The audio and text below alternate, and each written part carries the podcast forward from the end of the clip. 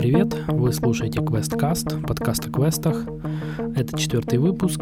Он должен был выйти еще на прошлой неделе, но завал на работе вынудил меня отодвинуть запись этого выпуска. Ну вот теперь я, собственно, наверстываю упущенное.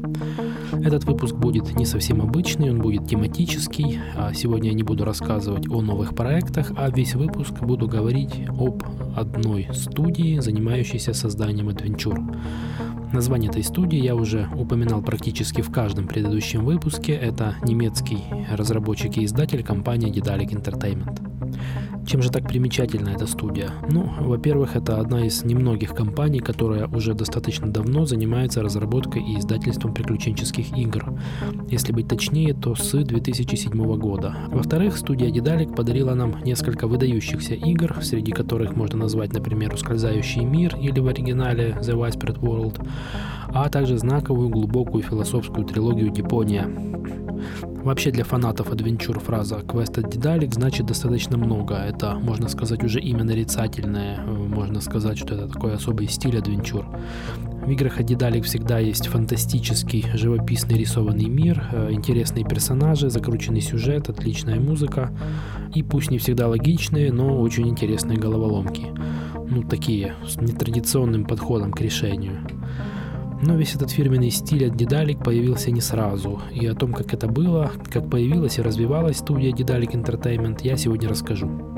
Началось все еще в 2004 году. А будущий геймдизайнер Ян Мюллер Михаэлис как раз заканчивал свою дипломную работу с названием «Компьютерные игры как нелинейный нарратив», Чуть позже, в 2007 году, Ян вместе с Кристофером Фихтельманом, который был директором по маркетингу такого издателя, как DTP Entertainment, взяли за основу э, эту дипломную работу Яна Мюллера Михаэлиса и начали делать игру, которую теперь мы знаем как Ed Night Harvey The Breakout.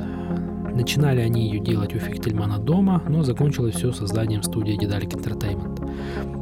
Если вкратце, то первый проект студии рассказывал историю о маленькой девочке Эдни, которая со своим говорящим плюшевым кроликом Харви бежит из психбольницы.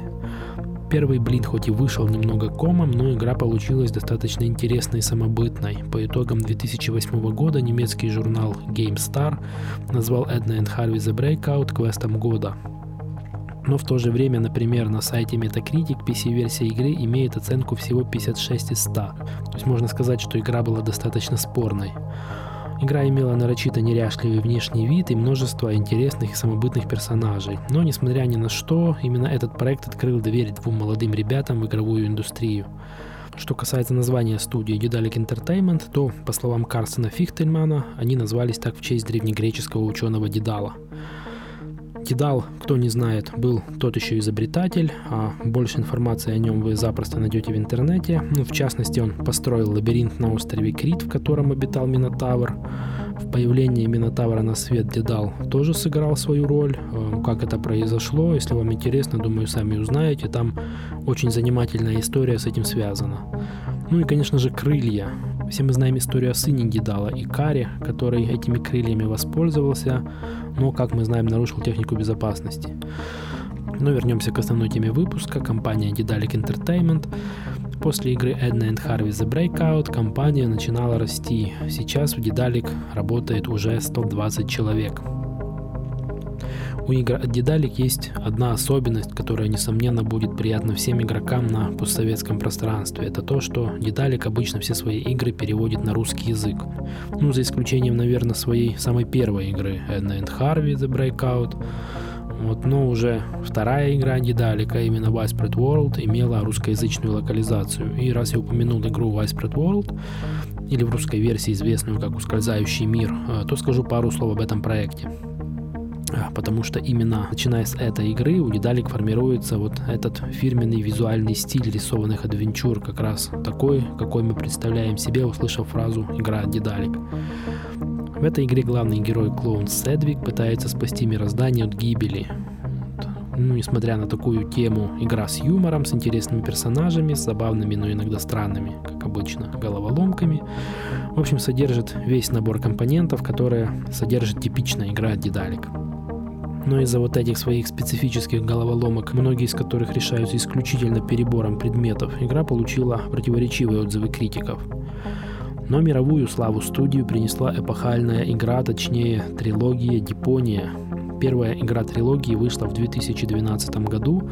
Кстати, в одной из частей трилогии, а именно в House of Deponia, показана альтернативная концовка приключений Седвика из Widespread World. А, ну, вернемся к Дипонии. Эта игра, несомненно, внесла определенный вклад в современную культуру. В целом сюжет строится вокруг попыток главного героя, коим является изобретатель Руфус, покинуть свою планету-свалку, которая называется Дипония, и перебраться в летающий город Элизиум. Кстати, в 2013 году вышел фильм под названием «Элизиум», в котором похожий сюжет. Но черпали ли создатели фильма идеи из Дипонии или у обоих проектов один источник вдохновения неизвестно. О, существует манга под названием «Боевой ангел», созданная в конце 90-х. Там тоже есть планета-свалка, есть висящий в небе утопический город. Возможно, это и есть источник вдохновения для обоих проектов. Но как бы это и не важно. Важно, что Дипония не оставит вас равнодушным. В этом проекте есть все, что мы так любим в адвенчурах. Прекрасная графика, запоминающиеся локации с кучей мелких деталей, персонажи, ну и, конечно же, интересные загадки. В 2013 году последняя часть трилогии Goodbye Deponia стала лучшим квестом по версии журнала Игромания, оставив на втором месте еще один квест от Дедалик The Night of the Rabbit. Кстати, о The Night of the Rabbit автором этой игры был Матиас Кемпке, инди-разработчик, выпустивший What Makes You Tick. Ну и заканчивая этот выпуск, хочу подытожить, что несомненно можно утверждать, что Дедалик Entertainment это имя в игровой индустрии, что их игры узнаваемые и легко отличимы в общем потоке проектов, за что, собственно, мы их и любим. Ну а на этом у меня все. До встречи.